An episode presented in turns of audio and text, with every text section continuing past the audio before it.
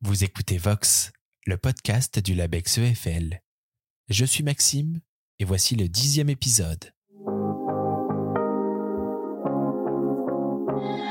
Bonjour à toutes et à tous et bienvenue dans le monde passionnant du langage et de la parole. Bienvenue dans Vox, le podcast qui vous parle de linguistique.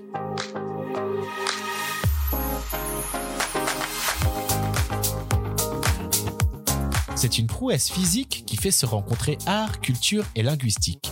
J'ai nommé le beatbox, cette façon singulière de créer de la musique avec sa seule bouche comme instrument. Phénomène captivant, spectaculaire et quasi magique, le beatbox est avant tout un tour de force linguistique, puisqu'il met en action l'ensemble de l'appareil phonatoire humain et permet d'en révéler les capacités insoupçonnées. Entrons ensemble dans cet univers musical et buccal afin de mieux comprendre son fonctionnement et son intérêt scientifique. Le beatbox, c'est le programme de Vox, épisode 10.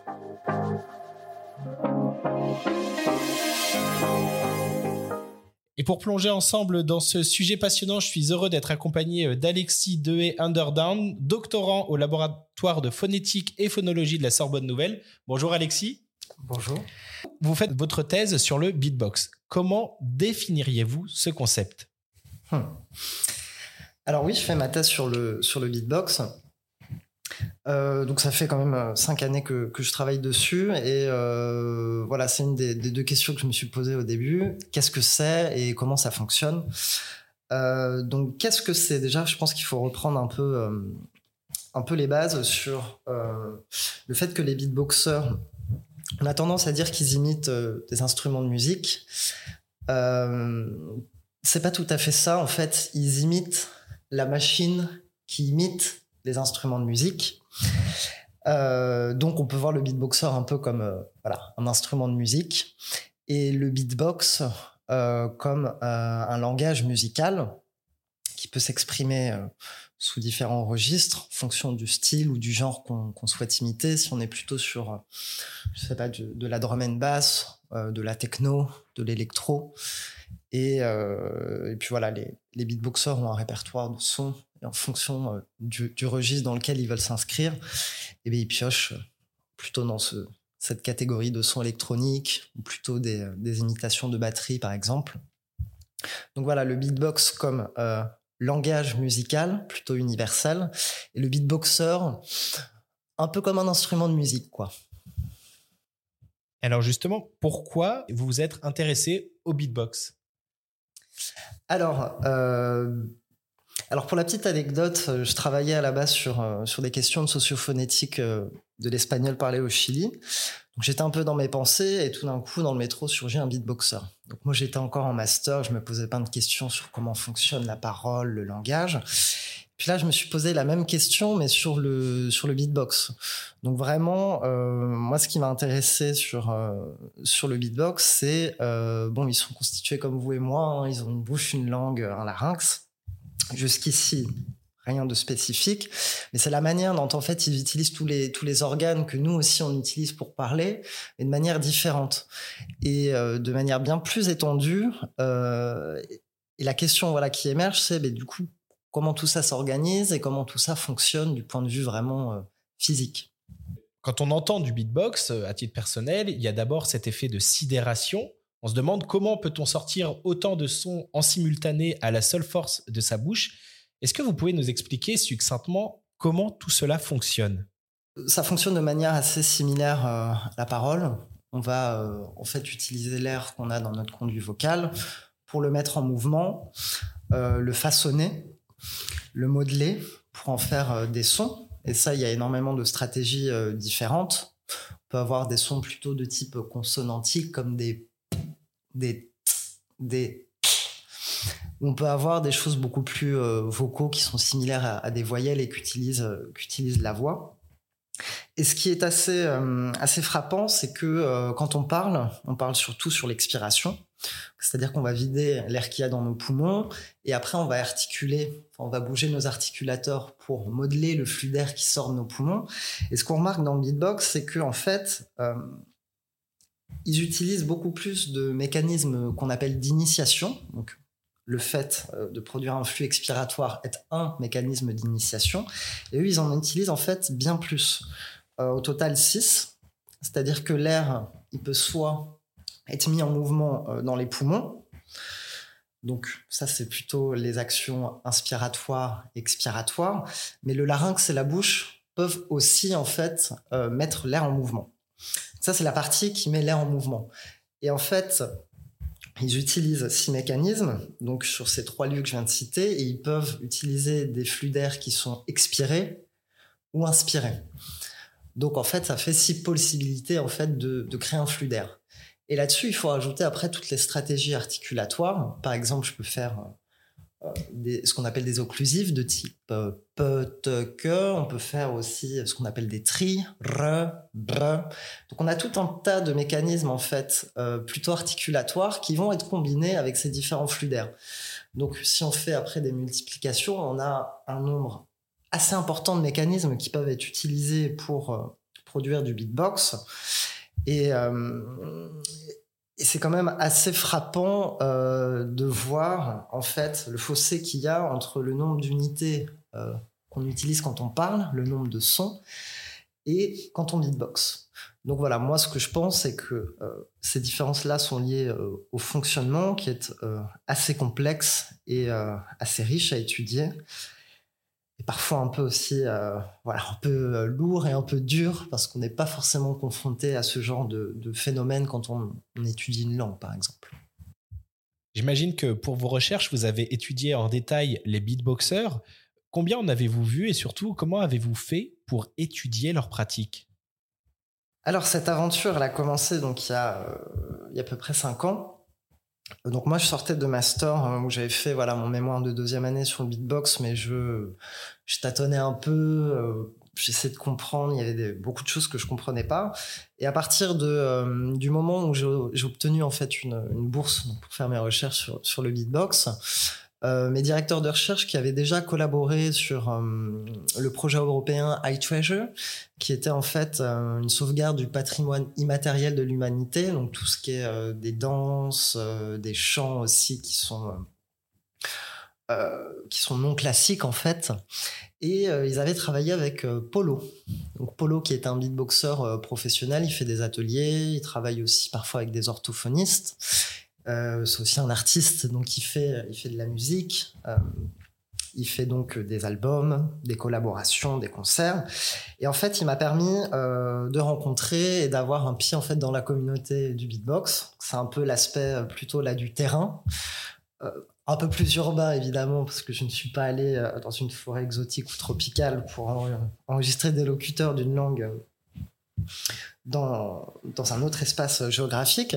Donc à partir de là, euh, étant donné que je travaille avec des données qui sont quand même euh, euh, physiologiques, mais avec plusieurs techniques, par exemple de l'IRM, de la fibroscopie et de l'aérodynamique, ça prend un certain temps. Donc j'ai décidé d'enregistrer seulement 5 beatboxers donc euh, Polo, qui a servi de sujet de, référence, euh, avec qui on a fait tout le protocole, le corpus. On l'a essayé plusieurs fois pour savoir si, euh, si ça marchait. voilà, notamment sur l'aspect que je soulignais tout à l'heure sur les flux d'air ingressifs et agressifs. Eh bien, il faut faire attention aussi à ne pas créer des patterns qui perturberaient l'activité respiratoire, qui est très organisée on a eu un certain nombre de soucis pour trouver des, voilà, des structures qui seraient adaptées au beatbox et qui permettraient quand même au beatboxer de respirer, ce qui n'est pas plus mal. Donc voilà, je me suis intéressé euh, à euh, quatre autres beatboxers, euh, deux hommes et deux femmes, voilà, pour avoir aussi, savoir s'il y a des différences. on sait quand on parle, il y a des différences entre les, entre les sexes, entre les hommes et les femmes, entre le genre aussi. Euh, donc voilà, une cohorte de, euh, deux personnes euh, de sexe masculin et de sexe féminin qui voilà sont tous des champions de France ou des champions du monde qui ont un très bon niveau. Et voilà, le but c'était aussi de, de créer aussi un partenariat entre la communauté de, beatboxers qui connaît très bien le très bien le sujet et la communauté scientifique qui a un regard beaucoup moins esthétique sur euh, sur la pratique, mais beaucoup plus objectif sur voilà les mécanismes de production, euh, comment ça fonctionne. On peut on peut peut-être citer les quatre beatboxers dont vous parlez pour leur rendre euh, hommage et les remercier peut-être. Voilà. Alors, donc comme je l'ai dit, il y a Apollo qui m'a beaucoup, beaucoup, beaucoup aidé. Enfin, ce travail, il n'aurait pas été possible sans, sans Polo, en fait, que je remercie au passage. Je le remercie tout le temps. Ça fait pas de mal. Après, au niveau des beatboxers masculins, on a Collapse, euh, qui est l'actuel euh, champion du monde. Euh, on a Alexinho, qui est le vice-champion du monde. On a Prichia et Julieta, qui elles n'ont pas de titre mondial, mais par contre qui ont été championnes de France. je ne me souviens pas des années, mais voilà. Toutes les deux ont été championnes de France. Et euh, je les remercie toutes et tous d'avoir été aussi patients et aussi curieux, de faire partager aussi leur, euh, expertise sur... Euh, voilà, moi, j'observe des, données, mais eux aussi ont un ressenti, euh, ont toutes les informations aussi sur les, pratiques qui sont euh, courantes, courantes sur le, sur le beatbox. C'est intéressant ce que vous dites parce que on voit très clairement dans vos travaux le lien entre la science et l'art. Et euh, il y a quelque chose qui me frappe aussi, c'est qu'il y a une dimension au beatbox qui est une dimension euh, quasiment sportive, athlétique. Euh, vous défendez, vous, personnellement, ce côté athlétique, je dirais, du beatbox, qui finalement serait presque un sport comme les autres, avec des professionnels aguerris qui, à force d'entraînement, parviennent à un niveau de musculature de leur appareil phonatoire qui les rend aptes à créer de la musique avec leur bouche. Cette grille de lecture, elle offre des perspectives sur la perception de la linguistique comme science aussi de la rééducation vocale, notamment dans le cadre de pathologie de la parole. Je sais que vous avez travaillé un petit peu là-dessus. Est-ce que vous pouvez nous en dire plus? Bon, déjà, je vais commencer par dire que je ne suis ni médecin ni orthophoniste. Voilà, moi, j'étudie euh, des phénomènes physiques que j'essaie de comprendre. Euh, voilà, quelque chose qui m'a, vous l'avez souligné juste à l'instant, qui m'a assez surpris, qui nous a posé un certain problème dans l'acquisition des données, notamment aérodynamique, c'est euh, des pressions, euh, donc c'est-à-dire l'air qui, qui est comprimé par exemple par les, par les poumons, par la bouche ou par le larynx. Donc cette pression de l'air qui est parfois dix fois supérieure à ce qu'on fait lorsque l'on parle. Et j'en suis arrivé. Euh, donc voilà, j'ai fait mon petit bout de chemin sur euh, bon comment expliquer ça, euh, qu'est-ce qui serait possible. Et puis est venu Collapse, qui lorsqu'il beatboxait, on voyait notamment son cou qui doublait de volume. on voyait les veines, voilà, avec une circulation sanguine accrue. Donc ça, c'est des observations. voilà, c'est pas, c'est pas décrit, c'est pas quantifié, c'est pas un protocole expérimental, c'est juste une anecdote. Et euh, donc en voyant la puissance de ces mécanismes-là, euh, on se dit quand même qu'il y a un entraînement et que en fait pour comprimer l'air autant, eh il faut quand même avoir une, certaine masse musculaire, un certain entraînement. Et on se dit que euh, ces mécanismes aussi extrêmes, est-ce qu'ils peuvent déjà présenter des dangers du point de vue de la santé vocale? Voilà, déjà sur ce, sur ce point-là parce que c'est des, euh, des, routines articulatoires qui sont absolument pas utilisées euh, dans, dans, le contexte de, de, la parole. Donc ça, c'est déjà une première observation qu'on a faite, et c'est un critère d'inclusion dans cette étude, c'est de ne pas souffrir euh, de pathologie vocale.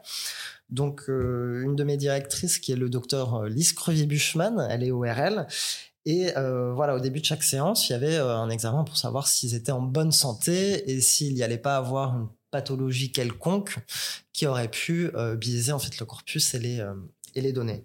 Donc déjà, on a remarqué qu'il n'y a pas de n'y a pas de pathologie ou de lésion ou euh, de nodules par exemple dans le, dans le larynx. Première observation. Il y a quand même des beatboxers qui rapportent certaines, certaines douleurs. Il y en a qui ont, qui ont, qui ont eu des pneumothorax, c'est-à-dire que le poumon se détache de la, de la plèvre. En fait, il se dégonfle. C'est comme, comme un ballon. Euh, donc voilà, il y, a des, y a quand même des cas de, de blessures. Je ne sais pas si c'est sur le long terme, si c'est juste sur le court terme. Euh, voilà, pensez à ça. Mais dans la majorité des cas, quand même, ils sont, euh, ils sont en bonne santé. ça ne les empêche pas aussi d'avoir une hygiène de vie voilà, plus ou moins bonne. Il y en a qui sont, qui sont fumeurs, qui sont fêtards, mais quand même aucune pathologie qui est liée à leur pratique. Et de là découle l'idée de, bon, ça a l'air quand même très contrôlé, très maîtrisé et euh, assez, assez safe d'une certaine manière, c'est-à-dire qu'ils n'encourent pas vraiment de danger euh, immédiat pour leur, euh, pour leur santé vocale. Et donc, à partir de eux, les techniques, les stratégies qu'ils font bah, pour mettre en place ces routines vocales et pour éviter bah, de se blesser, parce que si voilà, on est sur scène sur les championnats du monde et qu'on se fait, je sais pas, claquage des cordes vocales. ça n'existe pas, mais c'est euh, un, petit trait d'humour. Euh, Est-ce que euh, les, les, stratégies, les techniques qu'ils utilisent eux pour s'entraîner ne pourraient pas servir aussi plus largement à des exercices de rééducation orthophonique? Voilà. Après, c'est quand même assez large. Il y a beaucoup de pathologies. Il y en a voilà qui sont neurodégénératifs comme Parkinson ou Alzheimer. Euh, il y en a qui sont plutôt euh, fonctionnels ou anatomiques. On peut avoir un nodule sur le pli vocaux ou un kyste, voilà, des, lésions. Donc voir qu'est-ce qui serait adapté à plutôt quel type, quel profil de, pathologie. Et ça, c'est une question qui, euh, qui commence un peu à émerger aussi dans la, dans la littérature. Je sais qu'à au Royaume-Uni, ils ont travaillé là-dessus sur des patients qui à qui on a enlevé le larynx, des, laryngectomies. Euh, je sais aussi que sur Parkinson, euh, il y a des orthophonistes qui ont noté des améliorations. Euh, donc voilà, en, pratiquant le beatbox, ils retrouvent un certain niveau d'élocution qui est supérieur à avant, lorsqu'ils étaient plutôt sur, sur des exercices de type, de type classique. Donc j'ai pas fait encore d'expérience là-dessus, mais je suis euh, intimement convaincu. Bon là ça reste de la spéculation, hein, parce que je n'ai pas les données pour, mais je reste intimement convaincu qu'il y a euh, quand même euh, un champ assez vaste de, de, possibilités en fait pour des partenariats entre le beatbox, donc l'art, la santé, donc les orthophonistes, les médecins, et la science, donc la phonétique et euh, si on peut mentionner l'acoustique, acoustique plutôt musicale dans ce cas-là, mais qui pourrait être bénéfique donc du coup euh, aux personnes qui souffrent de, certaines de certaines pathologies. Une question peut-être un petit peu exotique, peut-être qu'il n'y a pas de réponse à cette question, mais je vous la pose quand même. Euh, est-ce que de par ce que vous avez observé auprès des beatboxers, vous avez en tête euh, quelques exercices ou quelques routines articulatoires que font les beatboxers et qui peuvent servir à monsieur et madame tout le monde euh, pour muscler les muscles de la bouche et de la gorge, par exemple? Donc on peut avoir plutôt deux types d'exercices. Enfin moi je pense plutôt à ça, un peu sur le sur le tas. Euh, plutôt des exercices qui vont faire travailler les articulateurs qu'on appelle supralaryngés, donc tout ce qui se trouve au-dessus du larynx, c'est-à-dire euh, la langue et les lèvres. Euh, donc ça, avec des imitations plutôt de, grosses caisses, de Charleston et de caisse claire ou on peut arriver à euh, travailler plutôt sur l'articulation. Euh, c'est-à-dire comment on va positionner sa langue, comment on va bloquer l'air, comment on va le relâcher, euh, évidemment avec le plus de, puissance possible pour s'approcher le plus possible du, beatbox, parce qu'ils ont des valeurs de pression qui sont parfois dix fois plus élevées qu'en parole. Donc ça d'une part pour plutôt ce qui a trait à l'articulation, après, pour la voix, euh, les beatboxers, c'est vraiment en vogue en ce moment, euh, plutôt cette, euh, inspiration techno-électro, avec énormément de, sons électroniques qui font, qui font appel à la voix, donc à la vibration de ce qu'on appelle les plis vocaux. Donc ça, c'est le terme scientifique pour les cordes vocales, qui ne sont pas, voilà, qui sont pas des cordes comme la guitare et qui ont un fonctionnement assez similaire. Donc plutôt pour des exercices de voix, euh, travailler euh, voilà sur euh, des imitations de basse électronique et travailler aussi sur ce qu'on appelle par exemple des scratchs. Ça c'est quand les DJ font tourner en fait leur, leur vinyle sur sur la platine, ils altèrent la hauteur du son plus ils font tourner vite la platine, le vinyle, plus le son va être aigu, plus ils vont le faire tourner lentement, plus ça va être grave. Et là, on va pouvoir par exemple travailler des différences de hauteur de voix de variations, par exemple, qui pourraient aider à la, prosodie. Donc tout ce qui sont les aspects qu'on va définir comme intonatifs, accentuels et rythmiques. Donc je pense que ça pourrait être, être très très intéressant de ce point de vue-là. Et deux autres points. Euh, je sais qu'il y a une orthophoniste qui, euh, qui travaille maintenant en Suisse, euh, Alexia Navion, qui avait notamment fait un mémoire d'orthophonie sur, sur la gestion un peu vocale des, des beatboxers, et qui, elle, par exemple, en faisant travailler sur les peu, te, que, avait réussi d'une certaine manière à améliorer la voix des participants, en fait, des patients. Euh, alors que euh, moi, dans ma tête, je me suis dit, peut-être que plutôt l'articulation et pas trop la voix. Donc il y a quand même une interaction entre ce qui se passe au niveau du larynx quand on fait peut-être que en beatbox et la voix. Parce que peut-être que en beatbox, notamment, est, euh, comme je vous l'ai dit tout à l'heure, on peut initier l'air, on peut le mettre en mouvement avec les poumons. Dans le cas de peut-être que du beatbox, c'est le larynx qui va se fermer, compresser l'air. Donc voilà, peut-être aussi que ces sons-là peuvent aider à la voix.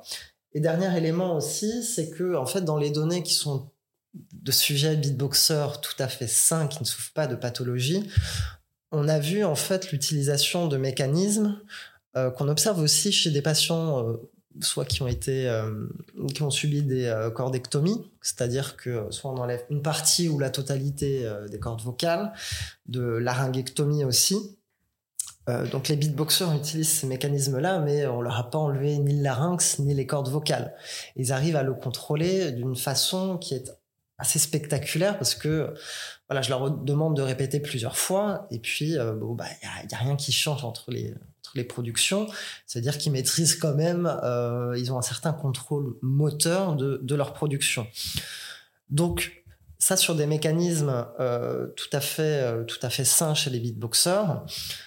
Euh, les comprendre dans leur euh, globalité, dans leur physiologie, sous toute leur couture, peut aussi permettre de euh, réfléchir aussi sur les pratiques voilà plutôt orthophoniques ou médicales, sur des mécanismes de compensation. si on n'a pas de larynx, ben, c'est compliqué de produire de la voix. Donc voilà, ce parallèle entre les beatboxers qui utilisent ces mécanismes-là, mais qui ont toujours leur, leur larynx et leur corde vocale, et ces patients-là qui n'en ont plus. Euh, je pense qu'il y a euh, pas mal de choses à faire là-dessus sur, sur la voix pour vraiment comprendre l'étendue des capacités en fait de la voix humaine et à quel point en fait on pourrait trouver des nouvelles manières de faciliter la vie de ces gens-là qui souffrent quand même de pathologies qui sont assez graves. Un sujet passionnant avec de multiples ramifications, on le voit. Euh, au cours de mes recherches pour préparer cette émission, je suis tombé sur euh, cette idée euh, de la création d'un, en cours apparemment, d'un alphabet du beatbox. Est-ce que vous en savez un petit peu plus là-dessus? Est-ce que vous pouvez nous en dire plus? Je ne sais pas si ça fait partie du champ de vos recherches, mais je trouve ça quand même passionnant parce que ça réhabilite aussi le langage, le beatbox, comme justement un langage à part entière. Donc, est-ce que vous en savez un petit peu plus là-dessus? Alors, euh, quelque chose euh, sur lequel j'ai botté en touche dans ma thèse, c'est euh, comment écrire le beatbox. les beatboxers non plus n'ont pas de, système d'écriture comme nous on aurait en français avec l'alphabet latin ou en grec moderne avec l'alphabet grec. Euh, se pose la question de euh, ici ce qu'il s'agit de transcrire c'est pas des sons euh, qui vont après être combinés pour générer du sens et un nombre infini de dénoncés linguistiques mais plutôt sur sur des sons qui existent par exemple des instruments parfois des sons qui n'existent pas et qui sont générés par des machines ça, c'est assez compliqué. Donc, il n'y a pas vraiment de système qui existe, mais il y a quand même une réflexion qui émerge sur les beatboxers sur euh, bah, comment faire, nous, pour partager nos, euh, pratiques, euh, notamment à l'écrit, et ne pas forcément, parce que sinon, ça implique d'avoir une transmission purement orale, qui passe soit par YouTube, soit par des, ateliers ou, des rencontres amicales aussi entre les beatboxers. Donc se pose cette question. Et vous faites référence à euh, donc Antoine Pinchot et euh, donc ça c'est Andro et Adrien Comtesse qui travaillent sur euh, Vocal Grammatics, qui est un système en fait qui s'appuie sur des représentations qui sont similaires en phonétique à ce qu'on appelle des coupes médio-sagittales. Les coupes médio-sagittales, en fait, ça va être une représentation du conduit vocal et de ses articulateurs avec une coupe qui passe euh, au milieu en fait de l'arête du nez et qui permet donc de voir la position, la forme de la langue, la hauteur du larynx. en fait, à partir de ça, enfin, je ne sais pas s'ils sont partis de ça ou pas, mais leur idée était quand même de trouver un langage assez symbolique qui représenterait les points de contact, par exemple, des lèvres dans euh, donc sur le, sur le conduit vocal, avec des symboles qui sont bien plus simplifiés que euh, les coupes médio-sagittales qui représentent toutes les, tous les articulateurs. Donc ça, c'est assez intéressant parce qu'ils arrivent avec un, certain nombre, euh, petit nombre en fait, un nombre réduit de, symboles, qui est beaucoup plus important qu'en parole évidemment, parce qu'il y a une, une richesse sonore qui n'est absolument pas comparable à ce qu'on trouve dans les langues. Après, petit bémol, c'est-à-dire que euh, là où ça va être compliqué, c'est notamment pour la voix. Euh, parce que moi, j'ai déjà collaboré hein, avec, euh, avec Andro, notamment bah, sur l'émission Egal M6. et on collabore aussi sur, sur leurs tutos, parce que eux, ils ont une question qui se pose, c'est qu'est-ce qui se passe dans notre larynx quand on utilise notre voix? Parce qu'on a beaucoup moins de sensations sur ce qui se passe au niveau de notre gorge que au niveau de notre palais on n'a pas de, on n'a pas le même nombre en fait de euh, neurorécepteurs, enfin voilà de, neurones qui vont nous donner cette sensation euh, soit de tactile, de, euh, du flux d'air qui passe. Et dans le larynx, c'est beaucoup moins évident. Donc moi, j'ai quand même une petite question sur comment appliquer ça à un système qui a, je sais pas, moi je découvre des sons tous les jours sur des vidéos YouTube ou sur les réseaux sociaux, et je me demande en fait si euh, essayer de calquer un système de transcription sur ce qu'on fait nous en termes d'alphabet euh, serait un peu fastidieux quand même à appliquer au, beatbox étant donné la variété euh, du, nombre de, sonorités en fait qui, euh, produisent. Je sais pas où ça en est euh, à l'heure actuelle, mais c'est quand même un projet assez costaud, donc ça doit prendre du temps et voilà. Après, je ne peux pas parler pour Andro et, euh, et Adrien. À titre personnel, vous soutenez votre thèse début 2023. Quelle suite souhaitez-vous donner à vos travaux? Alors, euh, il y a plusieurs aspects moi qui m'intéressent dans le, dans le beatbox. Euh, trois aspects principaux. Donc le premier sur voilà plutôt le côté pathologie de la parole. Et euh, est-ce que le beatbox pourrait être un moyen de trouver des nouveaux exercices de rééducation orthophonique? Ça, c'est un aspect qui m'a apparu vraiment euh, intéressant, notamment quand j'ai échangé avec des orthophonistes qui avaient euh, remarqué des, améliorations chez des patients parkinsoniens en utilisant le beatbox. Et moi, ça allait totalement à l'encontre de mon intuition, parce que voilà, dans, la maladie de Parkinson, on a quand même une désintégration des, neurones moteurs, donc ça voudrait dire une perte de capacité. Le fait qu'ils récupèrent des capacités veut dire qu'il y a des mécanismes de compensation, et donc on n'utilise pas toutes les capacités de notre conduit vocal. On a une étendue de capacité qui a l'air euh, plus importante que ce qui pourrait paraître.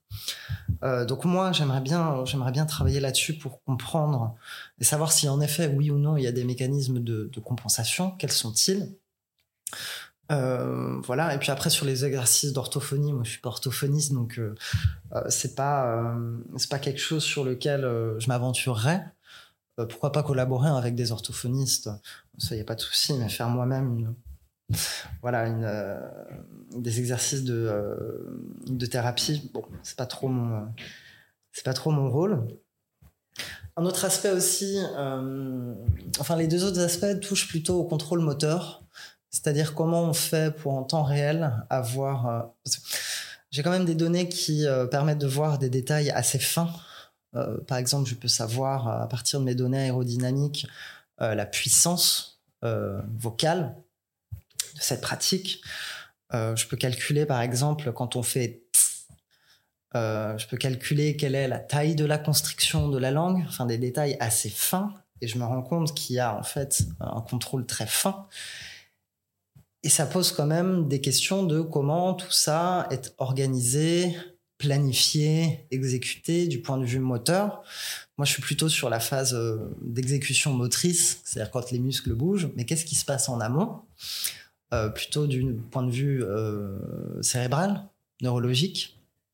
Donc ça, c'est très intéressant. Donc, on peut faire des expériences hein, de, de, perturbation euh, où on va voilà, taquiner un peu les beatboxers sur provoquer en fait des perturbations au niveau de, de leurs articulateurs. Il y a des expériences comme ça qui ont été faites en, en parole. Par exemple, le bite block, où on met un crayon qu'on doit tenir entre ses dents et parler. Pourquoi pas faire ça avec le beatbox et voir comment, comment il s'adapte, s'il y a un changement dans le contrôle ou pas. Et le deuxième aspect, et donc le troisième point qui m'intéresserait, c'est euh, le contrôle respiratoire. Parce que, euh, en fait, ce qui se passe, ça, c'est pas, pas spécifique au beatbox de euh, réorganiser l'activité respiratoire, parce que quand on est, bon, on respire, et euh, quand on commence à parler, on réapprend pas à respirer. On réorganise l'activité respiratoire pour prendre une grande inspiration sur une courte durée et puis après expirer euh, de façon euh, de façon plus longue voilà avec euh, de l'air qui diminue enfin le volume d'air qui est expiré sur une durée plus longue qui permet de voilà de produire des énoncés. Et se pose la question du beatbox parce que donc déjà ils utilisent des mécanismes agressifs donc de l'air qui rentre euh, comment ils jonglent avec l'air qui rentre et qui sort pour assurer la fonction euh, enfin, biologique de respiration, parce qu'il y a un moment où euh, c'est une activité énergivore qui demande quand même une oxygénation du sang pour continuer bon, à vivre déjà et surtout euh, continuer en fait à, beatboxer. Parce que ça, ça demande comme de l'énergie de euh, voilà et la métaphore euh, enfin l'allusion aussi au caractère sportif va dans ce sens-là aussi. Donc comment ils réorganisent tout ça? Comment c'est contrôlé? Est-ce que c'est les mêmes muscles qui fonctionnent quand on respire normalement? On sait quels muscles fonctionnent quand on respire normalement quand on parle. Quand on fait des efforts physiques accrus, est-ce que le beatboxer utilise euh, des muscles respiratoires qu'on utiliserait par exemple quand on fait un sprint ou un marathon pour gérer son souffle? C'est la grande question. Et euh, ça pourrait voilà, facilement être, être réalisable avec, euh, par exemple, de l'électromyographie. On va calculer l'activité électrique des, muscles, des muscles respiratoires. Voilà, moi, c'est plutôt ces trois points-là qui m'intéressent. Eh bien, on ne manquera pas de suivre tout ça avec beaucoup d'attention. Merci beaucoup, Alexis, d'avoir euh, répondu aux questions de Vox et je vous souhaite une excellente continuation. Merci. Au revoir.